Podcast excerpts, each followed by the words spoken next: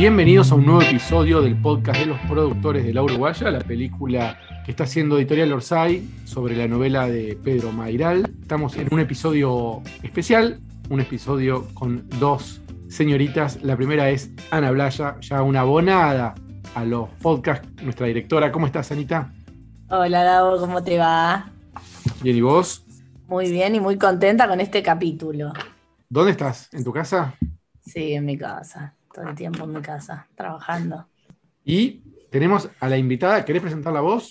Sí, bueno, es eh, Flor Manberti, quien ya está trabajando hace, conmigo hace dos, tres semanas, eh, nuestra flamante directora de fotografía de la Uruguaya, que con mucho entusiasmo y con mucha más experiencia que yo, eh, me está ayudando a encontrar la imagen y de esta peli. Bueno, ya estoy muy contenta, ya tuvimos reuniones, así que hola Flor.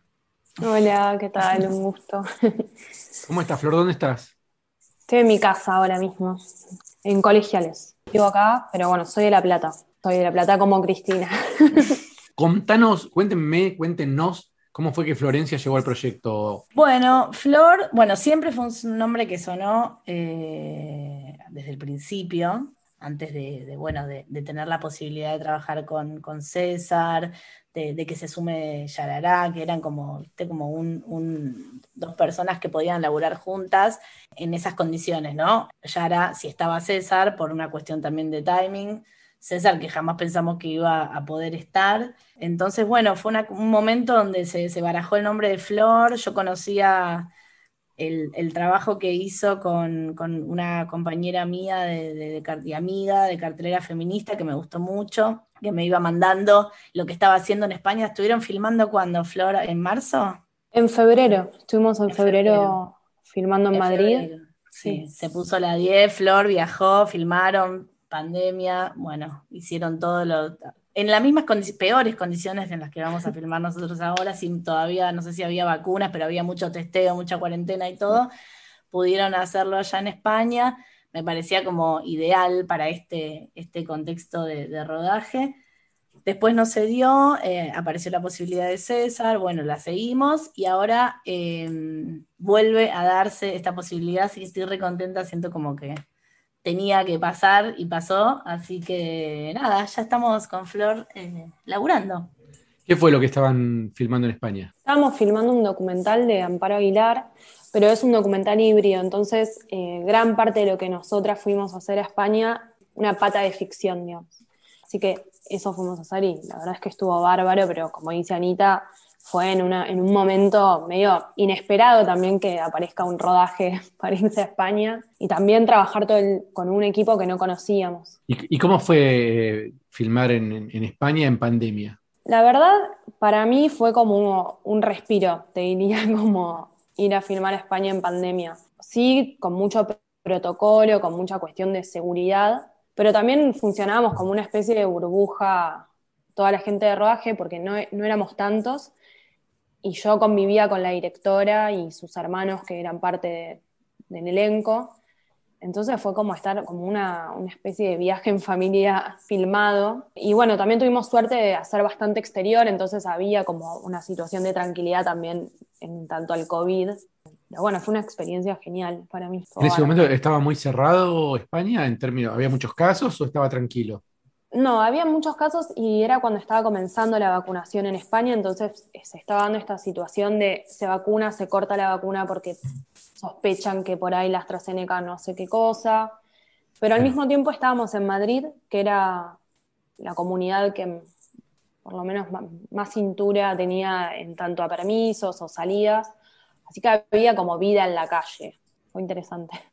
¿Y qué sabes de la película La Uruguaya y de la comunidad? ¿Tuviste contacto? ¿Viste algo en la aplicación? ¿Pudiste chusmear algo o todavía nada? No, estuve chusmeando muy poco, pero la, eh, pero la verdad es que sí tenía idea de cómo era el proyecto y me parecía como una forma de producción muy interesante. Eh, pero bueno, ni bien entré como me metí de lleno a trabajar con Anita, un poco ahora estoy descubriendo todos estos como elementos extras que tiene la uruguaya. Cuéntenos qué están haciendo. ¿Qué hace una, una DF a un mes de, o más de empezar un rodaje? ¿Cuál es el trabajo este que contaba Anita de buscar la imagen de la película? Lo que estamos haciendo ahora, o venimos haciendo, es una lectura del guion conjunta para poder también hacer un ping-pong entre nosotras de cómo estamos viendo la peli, cómo se la imagina cada una. Y al mismo tiempo, mientras leemos el guion, miramos pelis, miramos referencias, entender cuáles son estos personajes, qué tono tiene la peli. Así que venimos con ese trabajo bastante exhaustivo con Anita de, reuniones de muchas horas, pero un poco hicimos, planteamos como una estrategia de trabajo de primero hablar sobre la cámara, ver qué tipos de movimientos nos imaginamos, en qué momentos ocurren esos movimientos de cámara y por qué. Y estamos hablando también ahora de paleta de color, de la mano de la construcción de estos personajes, ¿no, Ani? Eh, vamos aparte, estamos planificando cuándo nos vamos a juntar con Marlene, tenemos que hablar de colores, de paletas, de, vestuario con Flavia, juntarnos, pensar cómo es este día, cómo son la luz, los colores de la casa de él, la casa de ella, qué cosas se juntan, qué cosas eh, se mantienen siempre separadas. Hay una, es un laburo que yo no, me estoy enterando también, ¿eh? que se hace, no es que yo, bueno, yo lo organicé, yo le decía a Flor, Flor, y, bueno, y, ya me hace preguntas, ¿viste? Te hace preguntas, te dice, como, mandame películas, lo primero que me dijo, mandame películas que te gustan, no importa, después vemos por qué te gustan. ¿Y qué le mandaste, Anita? Ay, yo le mandé cualquier, no, le mandé algunas que, bueno, que sí, que me gustan y que sirvieron, y otras que, bueno, que hablan más de lo que a mí me gusta en general, ¿no? Eh, por ejemplo, le mandé una de mis películas favoritas, La Naranja Mecánica.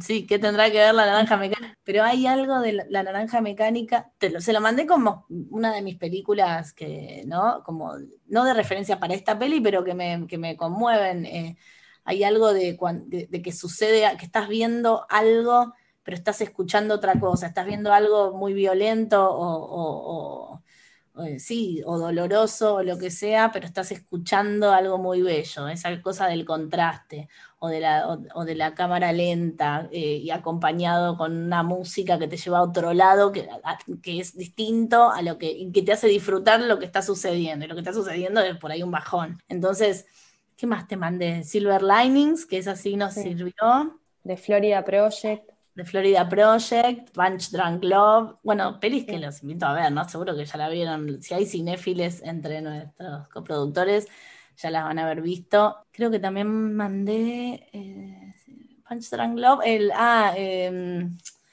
eh, Miss Sunshine, ¿cómo se llama? Miss Sunshine y también me mandaste antes del amanecer. Ah, eh, bueno, antes del amanecer, antes del atardecer, que son como las pelis que, más se caen cuando pensamos en la uruguaya, más antes del atardecer, que es la segunda de la saga. Y bueno, y a partir de ahí, ella, pero ¿por qué? Esta por qué, esta por qué. Y, cosas que yo ni siquiera, viste, que están en, no sé, yo no sé, ni me las había planteado, pero bueno, al, ella preguntarme, yo ahí iba como entendiendo por qué tal, por qué lo otro, por qué traer a la uruguaya, qué no, qué traer, pero en otra forma, así que, y también escuchando y viendo pelis que me, que me trajo ya muy interesantes, que a mí, por ejemplo, no se me habían ocurrido pasarle, películas de Javier Dolan, que, yo no había visto, yo había visto otras, entonces ahí empezamos a ver escenas y ahora tengo tarea, ahora cuando terminemos este podcast me voy a ir a ver las otras dos películas que me, que me mandó a ver Flor. Nada, Flor estudió cine, ¿no? Para empezar, estudió en la NERC, o sea, sabe. ¿Y, qué, ¿Y qué es lo que ver en esas películas? Vos la decís, voy a ver la película, pero ¿qué es lo que ves? Yo particularmente, la verdad es que el abordaje que intenté o que hice de las pelis que me compartió Ana no fue tanto pensando en la uruguaya, sino pensar qué de esas pelis a mí me resonaba. Y creo que, un poco gracias a ese visualizado de, distintas pelis que algunas quizás tienen como un tono o un mood en común y otras no, pero sí pudimos entender por dónde sí y por dónde no también. Porque, digo, no sé, la REFE para mí es un lugar muy importante para empezar a pensar un lenguaje en común y, y cuando hablamos de una cámara en movimiento, por ejemplo, de qué cámara en movimiento hablamos, se nota con una referencia, sino como en el imaginario estamos todos viendo otra peli a veces. Em, y creo que también nos sirvió, o a mí me sirvió para entender cuáles eran los personajes, em, ver estas pelis, encontrar cuáles eran nuestros dos personajes en estas pelis. Después, bueno, otras pelis por ahí de plantear ciertos recursos, de cómo tratar un punto de vista, por ejemplo, en, en la uruguaya, cuándo a contar eh, Montevideo de una manera y Montevideo de otra. Nada, es como un disparador de un montón de cosas, ¿no? Las pelis. ¿Películas uruguayas pudieron ver para estas referencias? Yo había visto hace un tiempo Los Tiburones, pero no, no, no vi, no, no vi películas que me muestran. Ah, bueno, vi eh, la del cambista, ¿cómo se llama? Que protagoniza um, Hendler. Eh, la vi hace en Toronto, cuando estábamos entrenando las buenas intenciones, así habló el cambista. Pero hacía una peli que tenga este código como para referenciarme de cómo mostrar Montevideo, no vi, no, no, no, no, no, no conozco tampoco, así que estaría bueno si alguien tiene una peli donde se ve Montevideo de alguna manera interesante que nos la pase, o corto, o lo que sea pero a mí me cuesta trabajar con referencias. Quiero decir, sí, para, para, para, entenderme con Flor de qué tipo de cámara, de movimiento de cámara me gusta, qué, qué me molesta, qué no me, viste, yo no soy muy de la cosa estética y de las paletas. Entiendo que, tiene que hay que decidir una paleta de colores y qué sé yo, eh, que hay que consensuarla, que hay que estar de acuerdo con, con, con, qué tipo de movimiento de cámara queremos, encuadres y luz y todo eso, pero eh, es lo que dice Flor, no hay una referencia que te dice todo eso. Entonces tenés que ir viendo y así te vas, vas conociendo al otro como qué es lo que le gusta y vas encontrando lenguaje. Yo, que soy menos técnica que nadie, le digo la flotadita, no sé, la flotadita y es, no sé, un tipo, ellos ya saben lo que le quiero decir. Entonces ya en el set, si ya no hacemos ese trabajo previo, le digo la flotadita, la, la rotita o lo que sea, ella ya sabe de qué le estoy hablando. Eso es lo que hay que ponerse de acuerdo, supongo también. Y respecto al tono, ¿ya encontraron algo? Hablando de estas referencias, la que más se ajusta es Silver Linings, que encontramos ahí un poco a, nuestros personajes o el tono de, cómo contar la uruguaya. Sí, sí, es una película que tiene como muchos elementos de lo que estamos buscando juntos, reunidos, y los vemos y, funcionan. Y si alguien quisiera, y si algún socio quisiera entrar en esa, ¿qué, ¿qué, debería ver en esa película? Bueno, un montón de cosas.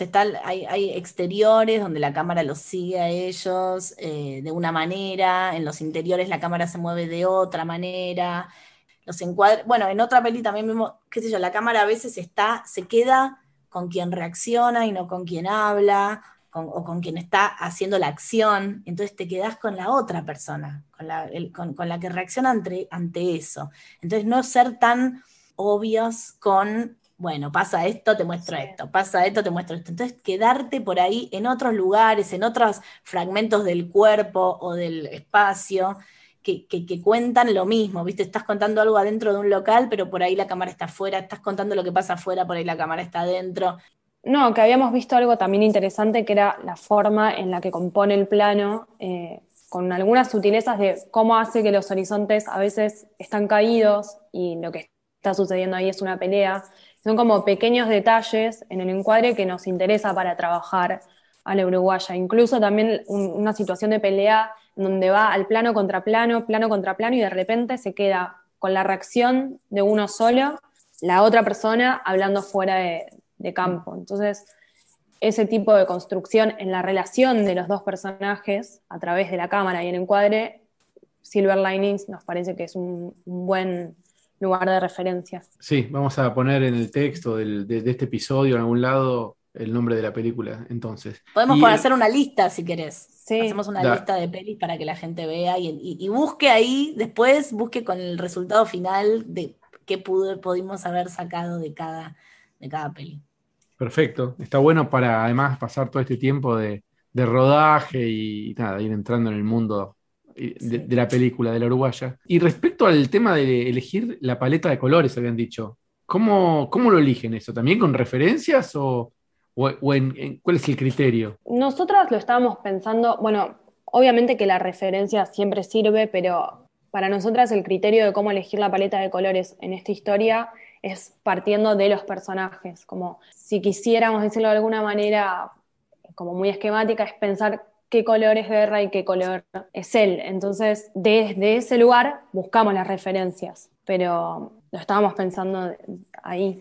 Sí, también vamos a hablar eso con Marlene, ¿no? Y con Flavia, pero qué lugares son cálidos, de dónde son más fríos, de dónde, qué pasa, cuando pasa lo que pasa, ¿viste? ¿Qué colores hay en ese lugar? Cuando pasa, no sé, la escena de, de la casa de tatuajes, cuando pasa la escena de, bueno, del sótano, no quiero spoilear, todavía no compartimos el guion, pero en cada momento qué, qué, luz hay y de dónde es esa fuente de luz y si hay contraste y si no hay contraste y si me importa, qué que la cara, la mitad de la cara se vea oscura o no.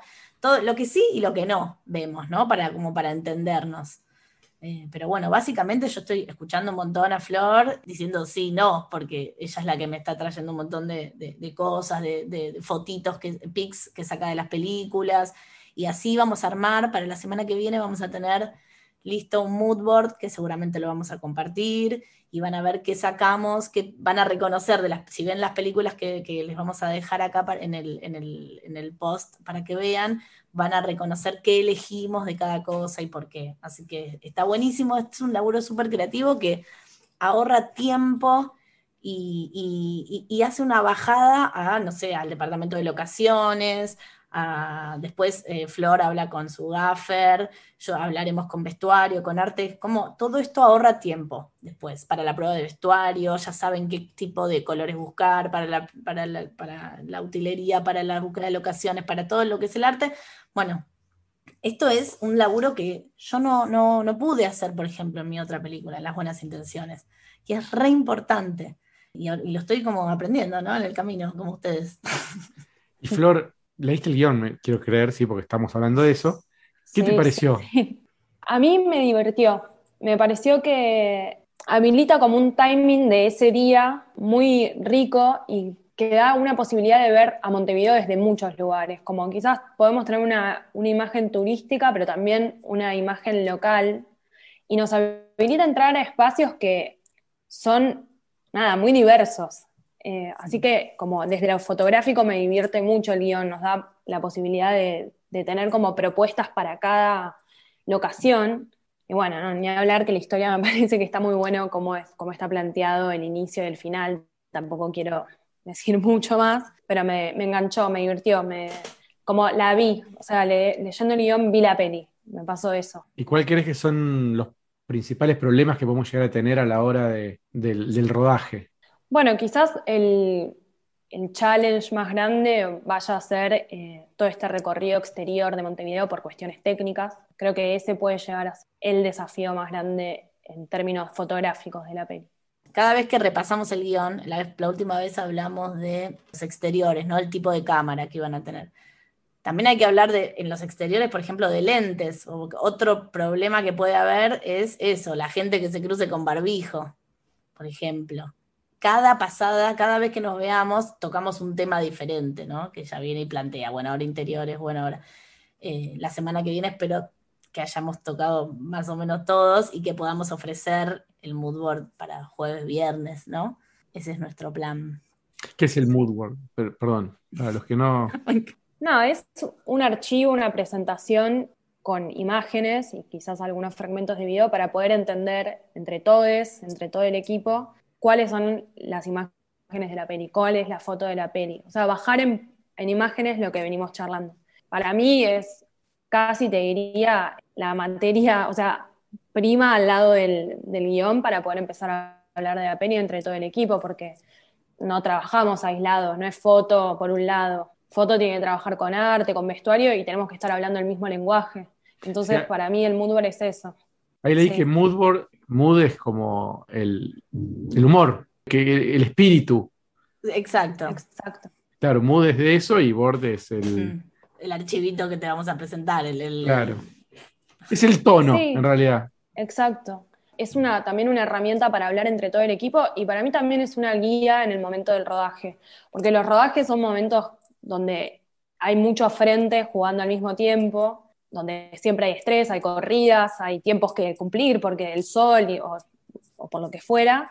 Y yo siento que el Moodboard es como un lugar al que recurrir cuando uno estás medio perdido por un segundo en el set. Bueno, esto era, esta es la peli y es por acá.